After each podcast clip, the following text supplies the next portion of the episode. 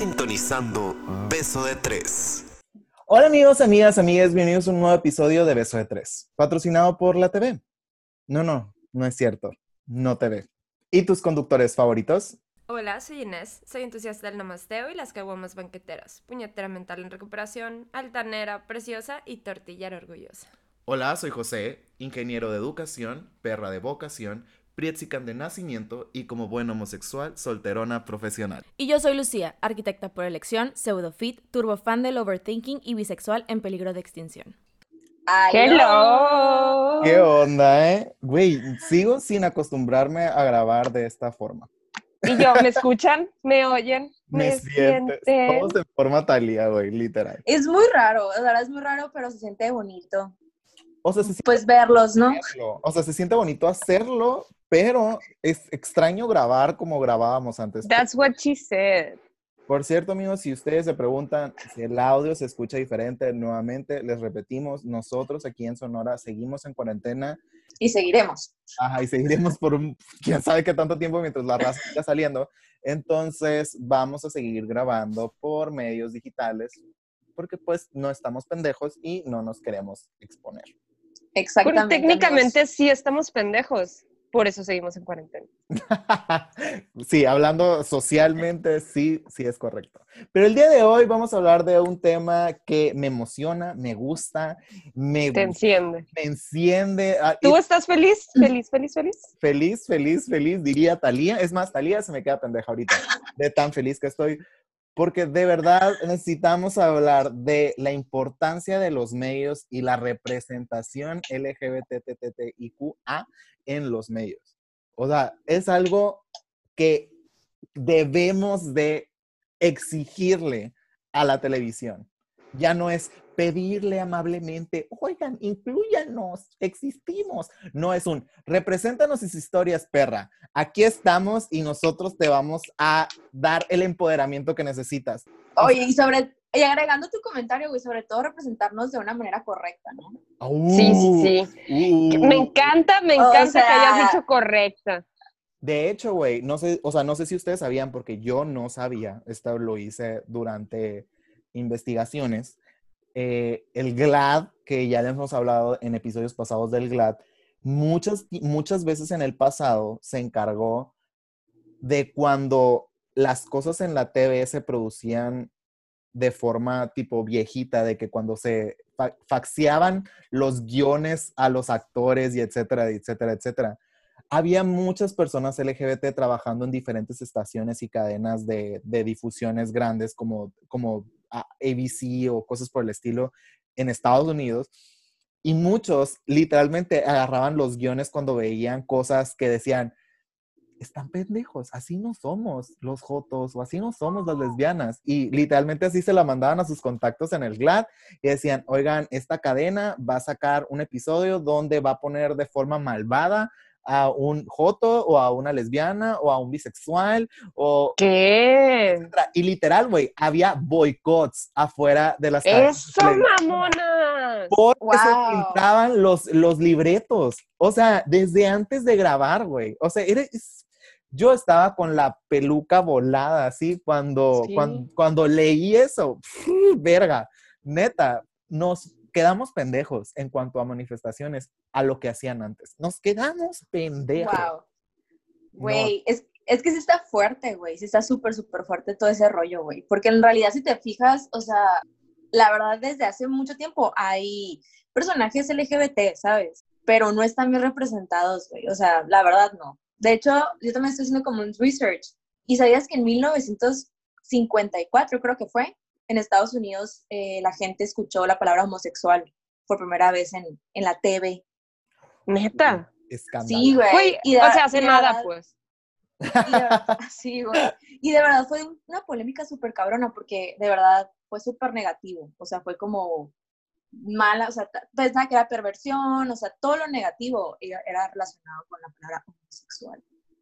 Entonces, desde ahí, güey, saliendo verga. No, y de hecho a mí me da mucha risa porque no es como que las relaciones homosexuales, ya sea entre hombres, entre mujeres y todas, o sea, los no binarios y etcétera, no crean, no es algo nuevo Esto es algo que ha estado en la vida. Es una, o sea, de verdad desde la época de los romanos. O sea, antes hasta era normal, ¿sabes? Como para la Sí, sociedad. era te coges a un güey, te coges a una morra eh, X. ¿Sabes? No pasa nada. Nadie, nadie decía nada al respecto. ¿Sabes? Como, ¿por qué? Porque no importaba. Y luego, conforme, pues, por ejemplo, a nosotros, en este caso que fuimos, toda América fue literalmente conquistada por, pues, por los españoles. Unos pendejos. Ajá.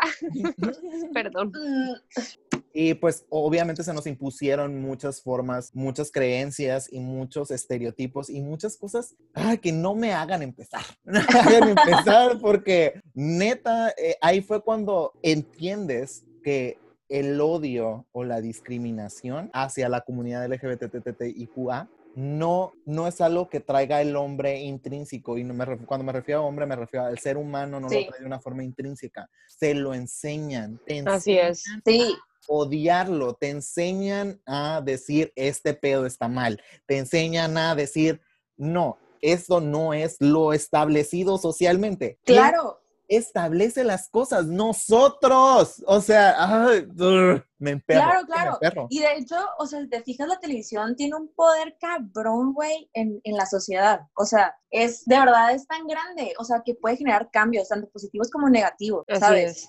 Entonces, yo siento que cuando hablamos de, de las personas queer en el mundo de la televisión, pues hay que usarla de una manera responsable, porque si no genera odio, genera como todo, o sea, de que normalmente si te fijas, todas las, las personas queer que aparecían en series, películas, eran como, literal, como extras. O sea, nunca había de que una, una protagonista que era queer, que era pues, gay, lesbiana, lo que tú quieras. O sea, siempre fueron como que los marginados. O ¿sabes? incluso los usaban para ridiculizarnos, ¿sabes? O sea, Uf, muchas veces usaban al personaje como que, ah, qué osa, ríete de él, búrlate de eso, porque eso está mal. Entonces vamos a Claro. burlarnos del estereotipo. Y era muy obvio, pues. Sea, nosotros teníamos que unos cinco o seis años. Y luego lo identificabas al personaje, pero era por burla, por morbo. Y de ahí viene que, que nos Claro. ofendan o que usen ciertos adjetivos como ofensa, ¿no? Porque es Claro, lo o primero sea, que nos enseñan. Por ejemplo, sí, o claro, o sea, por ejemplo, al, al chavo gay, hay el estilista, Sí. ¿sabes?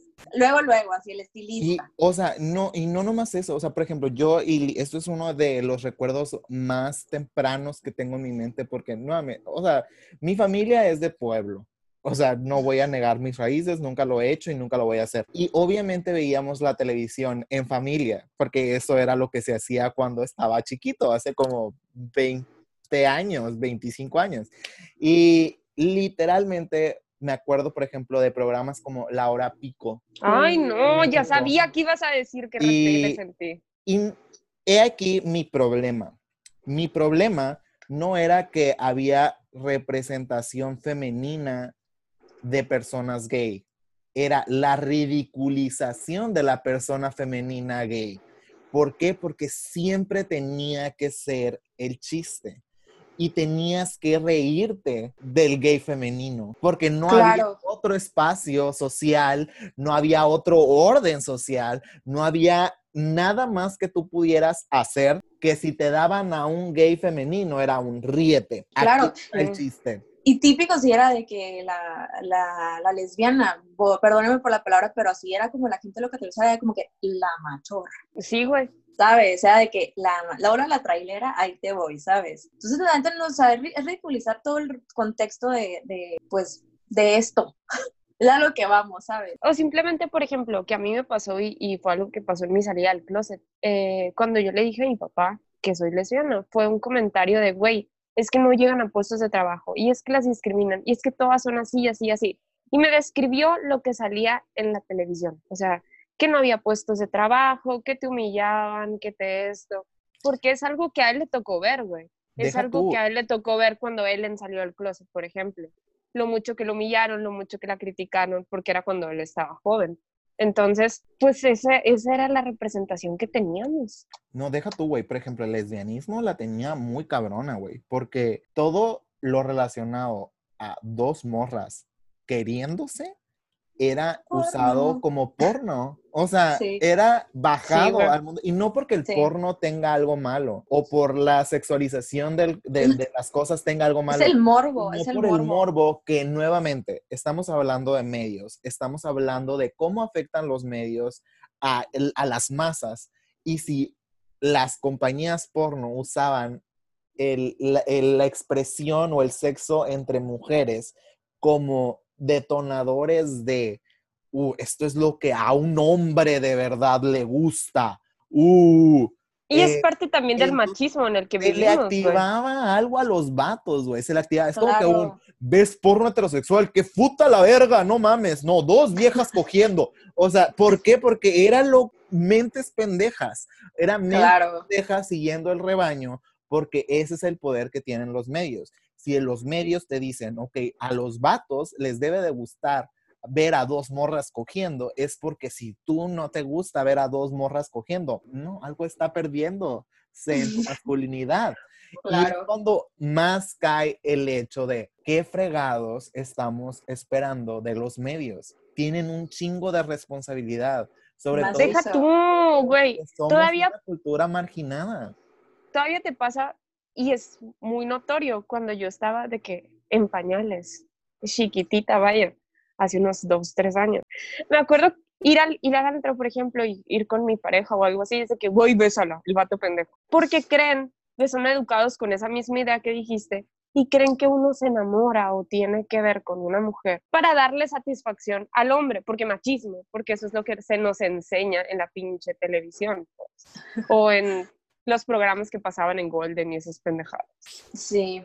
Oye, pero oye, tú, José, cuéntame, ¿cuándo fue la primera vez que tuviste un personaje LGBT que te marcara como no positivo, o sea, pues sí como positivamente que dijeras de que, ah, a huevo, yo me parezco, o te identificabas más con esa persona? Fíjate que estuve pensando muy seriamente en esto, porque quieras o no, todo lo que hemos visto a lo largo de nuestras vidas afecta en cierto sentido. Nuevamente, yo las veces que vi la hora pico, repudié nuevamente a todos los gays femeninos por lo que me enseñaban a reírme de los gays femeninos. Pero luego veo cosas que yo creo que la primera cosa que vi LGBT, bueno, no, la primera cosa no heterosexual, que es muy diferente a algo LGBT, fue cuando literalmente en el canal 5 pasaban a Sakura y que veías comportamientos eh, que no eran heteronormados entre el hermano de Sakura y su mejor amigo. Y era como que un, no decían que son algo, pero sabías que no nomás eran amigos. O eran amigos que se querían un chingo. Y tú estabas chiquito. O sea, y no es como que ah, yo no sabía de seguro lo que era ser gay en ese momento en todo su esplendor. Pero si ya me pongo a analizar qué es lo que yo cuando vi la primera cosa LGBT, yo creo que me tendría que ir hasta Skins, yo creo, Skins, ajá. y, y que me causó conflicto. Y me causó conflicto sobre todo porque la persona, el personaje más bien dicho LGBT, que era Max, eh, se metía con el principal. Entonces cuando yo vi eso dije, es que eso es lo que, es, es lo que me espera si es que yo me considero como un homosexual, tenerme que conformarme a un vato que le valga verga con lo que coge y nada más es como que ser uno más y ya.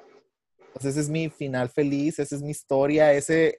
Y me causó más conflicto. Y nuevamente, yo en ese momento cuando vi skins estoy seguro que ni siquiera pasaba por mi cabeza el hecho de que, ah, eres Joto, José. No, pero si estaba por ahí en the back of my mind, de seguro lo reprimió más por lo que vi en la tele o lo que vi en la serie. Total. ¿Ustedes se Sí, acuerdan cuál fue la primera vez que vieron de que algo eh, de morras o bisexual en, en la tele o no? Yo puedo contestar de la Inés. ¿Por So qué? it's out of nowhere, algo así. Sí, it's out of nowhere. La Inés Fue sí, siempre lo dice. un shock para mí, güey. Co- o sea, Porque- yo la neta no sé nada de, de esa serie, o sea, No, ni yo, ni yo, nunca la vi, güey, la verdad. Hace cuenta que la pasaban en MTV. es que y- TV revolucionario. Sí, y yo me acuerdo que escondida así le bajaba todo el volumen a la televisión y me ponía a verlo. Y, y en un shock, güey, porque la morra, se cuenta, una se llamaba Spencer y la otra Ashley. Y Ashley era como que la rebelde, la, la mala y así, ¿no? La típica fucker. Mm, Y Spencer era la mustia, Entonces, obviamente, yo me identificaba con la mustia. Y me acuerdo que van como a una especie de date a la playa, porque Ashley era súper linda con ella y así. Y, y la morra le dice, I think I like girls. Y yo, ¿qué? Eso se puede. Y te lo juro que para mí fue mind blowing. En ese momento fue cuando me empecé a cuestionar y me empecé a buscar, empecé a buscar información así a lo estúpido, porque ya no era un denigrarlo, ¿sabes? O sea, ya te pasaban realmente el conflicto que la morrita tenía en su cabeza por el creo que me gusta. Y me acuerdo que me puse a buscarlo y fue la primera vez que cambié en mi MySpace, le puse bisexual. Eso, mamona. Wow. Yo, creo que la- yo, yo me acuerdo de la primera vez que yo vi como algo así, fue con DOC, cuando Marisa tuvo su etapa bisexual o lesbiana, no sé qué fue al final. Eh, y luego en Skins, en Skins fue también como la primera vez como que lo vi ya más palpable, ¿sabes? Fue Marisa más- con Alex, ¿verdad? Sí, sí, fue con Alex. Entonces en Skins, ay, en Skins me traumé, igual que tú, así me traumé. Dije, a la madre, bueno, una relación va a ser así de tóxica a la madre. Pero pues en ese entonces yo estaba en mi burbuja heterosexual, ¿no? Pero yo creo que te digo, yo siempre les he dicho a ustedes, siempre que, que me acuerdo de esas cosas, como que me vienen flashbacks de, de series o de momentos que viví más jovencita, que bloqueé. Como de que, no, tú eres heterosexual, no te gustan las morras. No, no te llamo Solo la admiras. ¿sabes? Sí. ¿Te, Solo la te admiras. acuerdas de todas las veces que te mentiste a ti mismo? Sí, sí, güey, literal sí. Con skins, con Gossip Girl, güey, puta, ¿cuántas veces? Puta, loco, Yo, mira, sí. ¿Cuántos sueños no tuve con Chucky Blair? Puta, yo creo que unos 100 mil, güey. Así, 100 mil. Y... La pareja más sana de todas. Y yo, No. Serena Van der Woodsen. No, no, jalo, está muy güera. Ay, no, yo sí, güey. Oigan, y- ah, les tengo, una, les tengo una pregunta. La otra estuve escuchando un podcast sobre, sobre esa representación y todo el rollo, y eran, pero eran de caricaturas. ¿Saben cuál fue el primer personaje representativo drag? ¿Qué personaje? Yo sé, creo, porque estoy traumado con la película e investigué mucho, pero ya de grande. Y fue Úrsula con la sirenita. No, Wrong. yo siento, yo siento que es él, el de las chicas superpoderosas. El... Mm, No. No mames. Güey, Ay, según yo, sí era, sí era Úrsula. No, no, Úrsula también, es, ese es, una- es un tema muy importante eso, pero Eso no lo sabía, güey, yo. Es No. que la voz de Úrsula en inglés es una drag queen muy, muy, muy, muy famosa. Que No, pero una cosa es, o sea, una cosa es que el- o sea, la, la voz, una cosa es la representación, o sea, de como tal, la- es el dibujo. no ¿Quién entramos les puede en decir? Ya les voy a Sí, decir, yo, dinos. Bugs Bunny, güey. ¿Qué? Bugs Bunny, ¿Qué? o sea, si Bugs Bunny, si te fijas, ¿te acuerdas? Siempre se vestía de mujer, Sí, era como para... mujer, sí, güey. entonces esas Sí, cosas. Por ejemplo, sí. cuando iba con el cazador, siempre se ponía como su Ajá, güera, su Sí, la- es cierto. el lipstick rojo. Sí, güey, sí, güey, sí. Y de hecho, de- o sea, hablando del tema, tuvieron que sacar a Lola Bonnie, súper, hiper, mega sexualizada, coqueteándole a Vox todo el tiempo para corregir lo que habían Yes. hecho en el pasado. Ah, la madre, güey. No sea, me había dado cuenta. Sí, o sea, y de hecho, si te fijas, Lola Bonnie tuvo su aparición mucho tiempo después que Vox Mucho Bunny. Sí, Sí, hasta en. Space Jam. ¿qué no? Jam, ¿no? Bueno, un No sé poquito si fue en antes. Space Jam, fue antes, según yo. O sea, ya en Sí. Space Jam se como que se expandió el personaje, pero justamente, justamente, justamente así, siento yo que Lola Bonnie se la sacaron así como que de la manga, como conejo. y, y literal fue como que vamos a corregir todo lo que ah, cagamos con Box Bunny porque pues tiene que ser heterosexual y le tienen que gustar las conejas. Y saben que eh, en mi lado de la investigación me di cuenta que mucha de la TV que se producía en el pasado estaba, por ejemplo, nosotros que estamos muy relacionados con la televisión americana, porque no sé si porque estamos muy cerca o porque somos unos inventados, pero la, hay una asociación en Estados Unidos que se llama The American Family Organization o algo así, Ujú. que era los principales, que es como el Frente Nacional de la Familia aquí en México. Uy. Y que literalmente ellos en el pasado, güey, eh, fueron los que le tumbaron, por ejemplo, el evento a Ellen, cuando tú dijiste ahorita que la cancelaron. Eh, no sé si ustedes sabían, pero en, en sí la trayectoria de Ellen fue, ella se hizo súper famosa por ser una comediante. Le ofrecieron su show de comedia, un común, y tuvo seis temporadas, creo. Y ya en la última temporada ella ya no podía, o sea, ya, ya no podía, o sea, su ser ya no podía más y decir, dijo como que un no. Yo tengo que salir del closet, tengo que salir del closet, tengo que salir del closet. Y a ella los de la producción le estaban presionando para que se, se inventara un novio en, en- en la, en la serie. En la vida real. Ah. No, en la serie. En la serie querían que el personaje de Ellen, en la serie de Ellen, tuviera un novio. Y ella de que no, es que para Ellen no es, no, no es un novio lo que le hace falta. Eh, Entonces, los de la producción dijeron, no, entonces que se, que se consiga un perrito o algo así. Y por, para, ¿cómo se dice? Darle sabor a las cosas o algo así como que, un- que haga algo porque sola no se puede quedar. Y la respuesta de Ellen y la producción de Ellen fue un, ok, vamos a darles The Puppy Episode. Y este episodio fue cuando iba a salir del closet. Y todo el episodio estuvieron jugando de formas en las que Ellen iba a salir del closet. Y llevaron a Oprah como terapeuta de Ellen.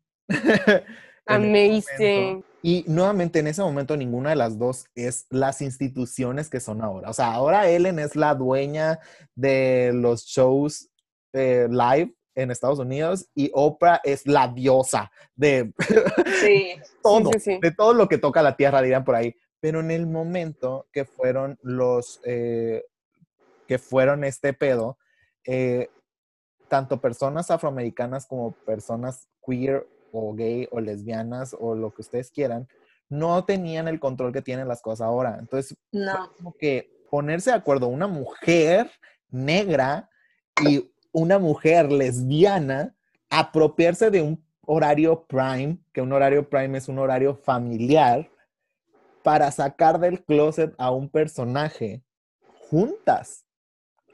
Créeme, Amazing. Eso hizo historia. Pensé que ibas a decir eso, mamonas. Y yo, sí, a huevo. También eso, mamonas. Pero es a eso a lo que me refiero. El impacto que tuvo eso, pero luego que llegó esta asociación de la familia y bla, bla, bla, y que llegó a tumbarle el evento a Ellen, porque literal Ellen se tuvo que esconder como relativamente un año después de esto, porque amenazaron a la producción con bombardearla, amenazaron a la producción de, porque para todo esto eh, eh, la cadena del programa de Ellen estaba con ABC y con Disney. Entonces, entonces era como Uy. que un... Y la tía Disney es muy grosería, güey. De hecho, no, ¿eh? De hecho, o sea, Disney tenía sus reservas para que saliera del closet, pero al final fue como que un, pues mira, tú date, sabes que si pasa algo te vamos a cancelar, pero pues tú date. Y, Te voy a cancelar, pero date. ajá, o sea, digo, no le quitó, tú, José. no, no le quitó como que el apoyo así como que tajantemente. O sea, le digo, tú haz lo que tú quieras.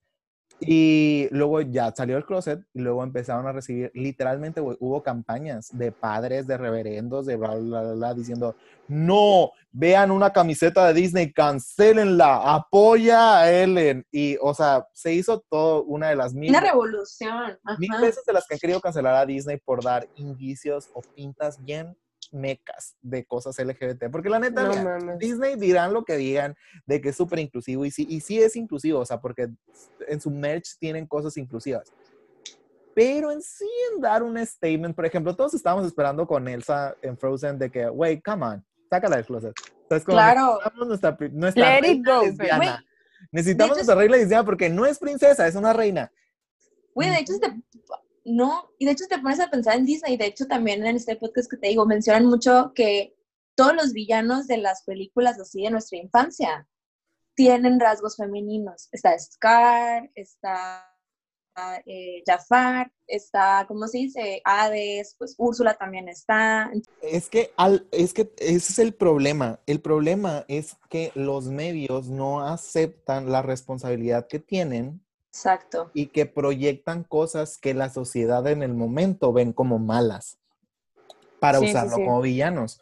El problema es que nosotros ya éramos una comunidad que estamos, estamos excluidos de, de ser considerados como personas aptas o personas buenas. Por ejemplo, no sé si tú, Inés, sabes, eh, yo nuevamente eso es algo que me enteré, yo no soy como que un ultra mega fan de The L porque pues no soy lesbiana, pero apoyo 100% a las lesbianas. Entonces es como que mm, me acuerdo que en una de las ruedas de prensa, después de uno de los primeros besos intensos lésbicos de The L invitaron a un noticiero a una de las actrices y antes de pasar la escena del beso, dieron un disclaimer en, en la televisión doc, y hasta la, la reportera dijo como que un, este es el momento de que manden a sus hijos por el snack porque vienen escenas Sí. fuertes. No manches. Pasaron la escena del beso. Después de la escena del beso, le preguntan, oye, ¿cómo te sientes? eh? Porque tu marido, porque la, una de, las que, la que estaba participando en la escena era una mujer heterosexual cisgénero que estaba casada y le decían, oye, ¿tú cómo te sientes o cómo se siente tu marido? Porque estás besando con una mujer en la tele. Y ella dice, pues es que al final lo que importa no es que me esté besando o no me esté besando con una mujer. Lo que te debes de estar fijando es que es una historia de amor que se está representando en, en- en un programa. Damn. Y, y- y lo que me preocupa es que si hubiera sido una pareja heterosexual, la que se hubiera estado dando el beso de esa forma, no hubieras tenido que decir, manden a sus hijos por el snack, o no hubieras tenido que poner un disclaimer antes de reproducir. Al principio de, wow. Wow. Yo me quedé... ¿Quién era, güey? No, no, no. No me- no o sea, nuevamente, no estoy como que soy ultra mega fan de, de, de- Yo tampoco sé quién, güey. de, los actri- de las actrices de, de The L Word, pero yo vi ese fragmento de la entrevista y fue un eso mamona, mujer, Ahorita mismo la busco. de los 2000 dándolo todo y Wow. representando a la comunidad cuando ella ni siquiera era parte de la comunidad, o sea, güey, no, es que no- Ahí, ahí es cuando decimos nosotros, si te estás en este punto, güey, utiliza el privilegio que tienes para ser responsable, ¿sabes? Y Deja tú, y, es, y en ese momento las mujeres heterosexuales no tenían un privilegio, porque ellas también tenían que partirse la madre para La madre. roles que en series o en películas o en cosas así, donde tenían que hacer cosas que quién sabe qué, y no me refiero a cosas lésbicas, me refiero a como que cosas que a lo mejor iban contra de, de- de lo que ellas querían hacer como actrices, y lo hicieron porque querían la oportunidad de, pero en el caso de esta actriz, ella dijo, no, a mí me vale madre, yo voy a su plataforma, que a pesar de no ser una persona privilegiada, porque nuevamente era una mujer en este tiempo que no apreciaban a las mujeres, y dijo, no, bitch, no, no me vas a hacer esto, no me vas a venir a tumbar el evento, no le vas a venir a tumbar el evento a las lesbianas que les urge un chingo de representación, Que le surge un evento, pues. que les surge un evento como para que tú se los quieras tumbar y decir cosas pendejas como es momento de mandar a sus hijos por un snack. Y no, o sea, deja de censurar el amor. Y fue como que un verga. Verga, necesitamos personas así todo el tiempo, haciendo roles todo el tiempo, porque mínimo si no le dieron el rol a una mujer lesbiana para representar una lesbiana en la televisión, se lo dio a una mujer hetero cisgénero que dijo, me vale verga y de todas maneras voy a dar lo mejor que yo pueda dar para conseguirles más derechos, más visibilidad y más representación a esa comunidad que está tan abandonada, porque nuevamente, nuevamente, los gays, hombres, fuimos los primeros en la tele y fuimos el primer, eh, el primer sí, grupo sonado y fuimos los primeros en conseguir como el, este lead role, por así decirlo, por ejemplo, en Will and Grace, es, es- ujú. o sea, literalmente le dieron el rol a un gay, ¿sabes cómo? Entonces, e- era parte de un, del rol, era parte de los principales, era parte del cast. Que se hicieron muchas bromas de mal gusto y todo al respecto, sí, pero de que fue una institución, fue una institución, fue institución, la primera. claro. Fue la primera. Sí, sí, sí. Y, y yo creo que esos son los tipos de cosas que nos tenemos que poner a pensar antes de decir, no, esto no me representa o yo no soy esto. Y debemos de ponernos a pensar en cosas como, gracias a esto, las personas se fueron creando la apertura para conseguir el lugar donde estoy. Y, o sea, y por ejemplo, nosotros chicos, cuéntanos de México. Digo, ya hablamos de Estados Unidos, de The World, de Skins y todo lo que tú quieras, de la Ellens. Pero en México, ¿qué tal? Los aristemos y las juliantinas. Arriba las Juliantinas. Están muy bonitas. Sí, Ay, están muy bonitas. Yo tengo que confesar que vi todo el fenómeno Aristemo por YouTube. ¿Por ¿En qué? serio? Porque no iba a verlo, o sea, nuevamente, me rehuso a ser esa persona que dice veo novelas, porque... eh, mm. José, ves Betty la Fea, cállate. Betty la. Fea es una obra de arte colombiana y no lo compares con una novela nada más. Pero a lo que me refiero es un, no creo, no creo que soy el, el público objetivo de una novela. Pero Pero, lo que me gustó de que empezaran a crear contenido LGBT en México es que tenemos que centrarlo en la realidad en la que estamos. La historia original de, no me acuerdo cómo se llamaba la novela, creo que es algo de la familia, no sé, no me acuerdo cómo se llamaba. Desconozco el dato, la verdad. No, yo es tampoco. que, es, ajá, es que ni siquiera Era- eran protagonistas, ¿no? La historia de Aristemo era una subhistoria de la subhistoria. O sea, ni siquiera era una subhistoria por, ella, por eso solo. No, no, no. Y esta novela era una novela que ya se venía extendiendo. O sea, como que ya tenía mucho tiempo y la volvieron a extender y luego le agregaron este pedazo. Y en este pedazo decidieron que una de las mini historias que no era la principal fuera de estos dos morritos eh, LGBT, que uno no sabía que era LGBT y el otro sí sabía que era LGBT, y, y cómo se fue desarrollando todo esto. Lo que se me hace increíble es que nuevamente tenemos que contextualizar en que estamos en México.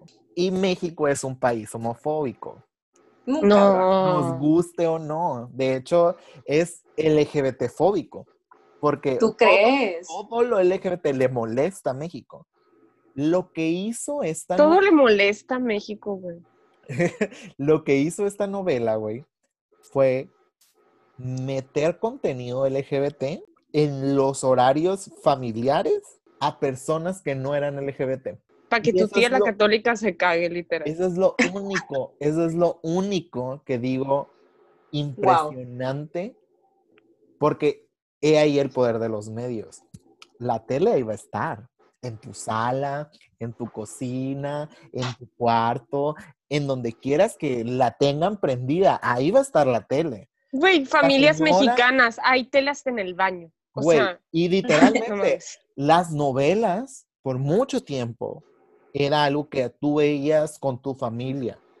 Claro, las Sí. novelas infantiles, güey. Y sobre todo, pero, o sea, digo, esta novela no era considerada como tal infantil, nada más No, no, no, sí. una subhistoria infantil. Era el prime time de Televisa, ¿no? Era uno de los prime times de Televisa. Y eso es lo que se me hizo impresionante. Que obviamente viene de un trasfondo que quién sabe qué, pero Dudosa procedencia, dices tú. dudosa procedencia, pero al final el objetivo se cumplió. Porque la señora persinada católica que rezaba todos los jueves el rosario a las 5, a las 4 veía la tele y veía la novela. Y luego se iba a rezar el rosario pensando en, ay, es que los niños jotos. Pero Ay, los aristemos se van a ir al se infierno. van a, pero se ven bien bonitos. Porque lo supieron manejar de una forma que eso es lo que me gustó en sí de la novela y no. Yo como persona LGBT, porque a mí la historia se me quedaba mucho de ver de que, güey, si fuéramos unos morritos de 15 años que nos trajéramos ganas pura verga, nos íbamos a tardar oh, 60 episodios en darnos un beso. ¿Sabes cómo? Pero eso es yo trayéndola a la realidad de Tú cómo cochino, pensamos. Ajá, cómo Ajá. pensamos. Pero me gustó porque quitaron el estigma de que los gays en general somos súper rápidos, somos súper ex- extremos, de que nos hu- hubiéramos cogido en el primer episodio. Que digo, no es una realidad porque pues sabemos que nuestra sexualidad es un poco más avanzada que la cultura de Pero- muchos. Pero difiero con tu comentario, porque, por ejemplo, a lo que están diciendo ustedes, yo la verdad no vi esta, esta novela. Eh, tampoco, la verdad, no vi nada en YouTube de ellos. Em, pero a lo que estás diciendo era un batito que sí sabía que era LGBT y el otro que no sabía. Entonces, muchas veces en la comunidad, cuando pasa esto en pareja, sí te esperas, güey. Y sí le das tus, sus 60 episodios a la persona que no ha experimentado, cuando realmente es amor. Y le das su espacio, ¿no? No, te- tengo problema con esto. O sea, ya lo que te digo que le pasó sus 60 episodios fue cuando ya los dos se habían declarado. Ah, ok. Igual, O sea, igual, y sí, igual está bonito, sí o sea, pasa, nuevamente, no está bonito. Romantiz- está, Está bonito. romántico. No, no, no, pues. es que nuevamente, esto no, no va porque ahí me caga que tratemos de tirarle y que hagamos slot shaming y bla, bla. No, no, no. Esto va al paso de cada quien. Lo que me gustó fue que fue una forma de exponer un lado romántico de los gays que nadie se había tomado el tiempo de exponer. Ya. Eso es lo cool. Que yo como José González no me identifico con ese lado romántico porque soy sola desde hace 28 años. No significa que yo sea el único tipo de gay que existe y que no sea el único tipo de gay que necesita ser representado. Pero eso es ya comentario mío, mío de mi persona, de decir, a mí no me representa, pero eso no significa que no representa a un chingo de De la adolescentes que comunidad. estaban bien reprimidos porque no tenían un ejemplo a seguir. Y eso Televisa lo hizo y lo creó. Y a lo mejor muchas personas que no están expuestos a contenido americano o que no están expuestos a series o cosas como nosotros lo estuvimos, porque Claro. nosotros nuevamente tenemos que aceptar que estamos en un lugar de privilegio donde estamos expuestos a más de nuestra cultura, no nomás estamos expuestos a lo que nos da la televisión local. Nosotros buscamos contenido de hasta por debajo de las piedras y decimos, ok, necesito representación real de lo que soy y voy a ir a todos los medios que tenga que ir para buscarlo. No todas las personas tienen las herramientas que nosotros tenemos, no todas las personas tienen eh, los medios que nosotros tenemos y no todas las personas tienen la forma de llegar a esto. Entonces, que Televisa haya hecho eso y que haya dado una esperanza a personas que nada más tenían acceso a televisión local, es un, algo que se debe aplaudir. Quier- queramos o no queramos. Claro, totalmente, totalmente. digo. Fan- Porque, fan la verdad- no soy, pero se respeta, se agradece, se aprecia y se le manda el beso. Aunque Claro, sus intenciones sean dudosas, se le manda el beso. por supuesto, y aparte fue como el pionero para traernos a las Juliantinas. Neta, Yo tampoco sé nada de la historia y así, pero qué bonitas personas son ellas. ¿eh? Es que nueva, nuevamente, y esto pasa con cualquier contenido LGBT, si tú ves algo y te quedas picado, vas a buscarle. Que eso fue lo que a mí, Claro, eso fue lo que a mí me pasó. Yo no iba a ver la novela, no me iba a aventar 40 minutos de que donde ay, güey, yo, yo me puse 35 minutos iban a ser de historias heterosexuales y 5 minutos me iban a dar a los aristemas. súper, sí. No, yo iba a irme a YouTube a buscar la historia, la- las grabaciones clandestinas donde juntaban, hacían compilados de toda la historia de, de los Aristeo, porque yo no quería quedarme con la duda. Eso es lo que yo hacía. Eso hice, eso, eso hice yo con las Juliantinas. Creo que busqué de que todos los besos de las morras, güey. Así de que yo, "Mm, vamos a ver todos los besos. Así. Porque la verdad sí, sí, sí llama la atención, pues. O sea, y eso como que a mí me llamó la atención. Era como que, güey, es una novela. Y era una novela desde, o sea, tío, yo veía novelas cuando estaba más chiquita. ¿Y cuándo ibas a ver eso, sabes? Nunca. A lo mejor veías al gay, lo que tú quieras, pero nunca ibas a ver una pareja. Deja tú una pareja feliz la feliz. Porque cabe recalcar, y esto no es cosa de exagerar, no es cosa de decir, eh, eh, es nuestra forma de expresarlo. No, no, no, no, no, no, no, no. Los medios de comunicación tienen una obligación con la sociedad de darnos representación a todas las personas, a todas. No importa raza, no importa orientación sexual, no importa edad, no importa nada. Es una obligación. ¿Por qué? Porque la televisión, en este caso, que es el medio principal del, que hemos estado hablando, es la puerta a todos los hogares de la mayoría de las partes de la sociedad. Porque todo, y esto está en estudios, hay personas que pueden tener escasos recursos, pero aún así uno de los lujos que se dan, a pesar de tener escasos recursos, es televisión. Sí. Sí, güey. Y la televisión es la forma de llegar a todas las personas, tengan o no tengan una persona LGBT en su familia. Y es ahí lo importante, cómo se lo da a la televisión. Y eso es lo que estamos viviendo en la actualidad. Por ejemplo, ¿ustedes tienen recuerdos de cómo o cuándo fue la primera vez que vieron una trans o un trans en televisión? Mm, Sí. sí. En, ¿Cuál? en Tila Tequila. Uy, en ti la tequila. Yo me acuerdo, o sea, y esto es, esto es memoria eh, personal, siempre que veía a un personaje trans, era una trabajadora sexual que terminaban matando en una serie policíaca como si Sí, sí, sí, sí. Y era un misterio que se tenía que resolver. ¿Qué está pasando en la actualidad? Estamos sufriendo asesinatos trans porque llevamos años de estar viendo asesinatos trans en televisión. Y es muy fácil de unir, uno más uno es igual a dos, muy, muy fácil. ¿Por qué no nos enseñaron que una persona trans, que una persona gay, que una persona bi, que una persona lesbiana puede ser feliz, que puede tener una relación feliz? Por ejemplo, Joy, de, de Jessie Joy, salió en Ola, está casada, muy bonita con su pareja, tienen una bebé preciosa y son felices. Porque esa historia no la escucharon desde antes. Y no le han podido tumbar el evento, que eso me encanta. Y no, no le han podido y no se lo van Y a no lo van a hacer, exacto. Y eso es lo que te digo.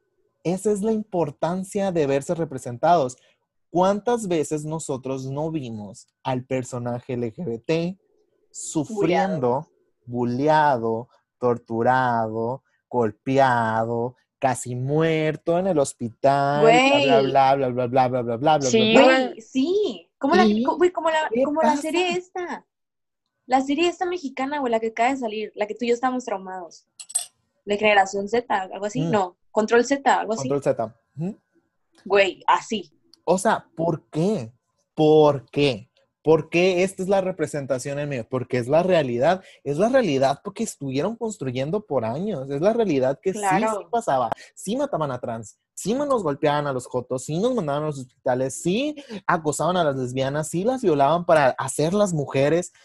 Pero, a ver, ¿por qué no enfocarse también en historias reales? Porque desde hace mucho tiempo también había muchas personas reales que son LGBT y que son felices. Sí. no les conviene. O que hacen cosas de bien simplemente, ¿sabes? Como que, Sí. que hacen el bien por la sociedad.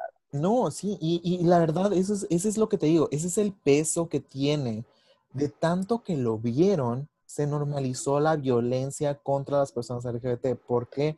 Por pendejos. ¿Sabes cómo? Es que, O sea, amigues, podemos estar horas y horas y horas debatiendo este tema. O sea, platicándolo. ¿Por qué? Porque uno, nos hace falta un chingo de representación. Mucha, mucha representación correcta, como dijo Lucía ahorita. Nos hace falta entender que hay otra cara de la moneda como sociedad mexicana. Nos hace falta ver un poquito más la otra cara de la moneda, como lo que estás diciendo, José. Y nos hace falta nosotros también como comunidad LGBT más exigir, o sea, decirle a las televisoras, decir, hacer más comunicados, hacer más movimiento y decir, hey, es tu obligación representarme de la manera adecuada, ¿sabes? Como, no nada más como a ti se te da la gana, pues. Pero aquí nos van a dar las 10 y las 11, las 12 y la 1, las 2 y las 3. Y vamos a seguir hablando de Y esto. vamos a seguir hablando de esto porque es un tema demasiado extenso, demasiado importante y que no se le ha dado la importancia que necesita y que merece. vaya. Así que si quieren alguna parte 2 de representación en medios, créanme, tenemos muchísimos más temas que agregar al mix. Demasiados, demasiados, demasiados, demasiados. Y yo creo que lo más importante que les podemos decir es que si ustedes llegaron a este podcast buscando representación, buscando historias, buscando lo que sea que pudieran estar buscando, No las van a encontrar aquí. Qué pendejas están. No, o sea, lo que me refiero es un, aquí estamos, ¿sabes? Como si tienen alguna duda, si tienen Claro. alguna pregunta, de verdad, no duden, no duden en escribirnos. Los tres estamos al pendiente de las dos redes sociales del podcast y los tres estamos dispuestos a siempre darles la mejor respuesta que los tres podamos pensar en el momento. Entonces, si ustedes quieren hablar de lo que sea, nuestros DMs siempre van a estar abiertos y nos pueden encontrar en nuestras redes sociales como Beso de Tres Podcast en Instagram Y beso de tres en Twitter. y a nosotros en nuestras redes personales como Josega911 en todos lados. Lucía Camacho M solamente en Instagram y Lucía Camacho M doble M al final en Twitter. Todavía no recupero mi cuenta. No puedo. Y arroba Inesirene M en todas mis redes sociales. Yo sí tengo cuentas. y así que, de verdad, amigos, de verdad, muchas gracias este es un tema que podemos dejar y podemos seguir hablando y vamos a seguir hablando siempre, así que, de verdad, háganos saber si quieren escuchar una parte 2 y nos vemos en el siguiente episodio. Bye.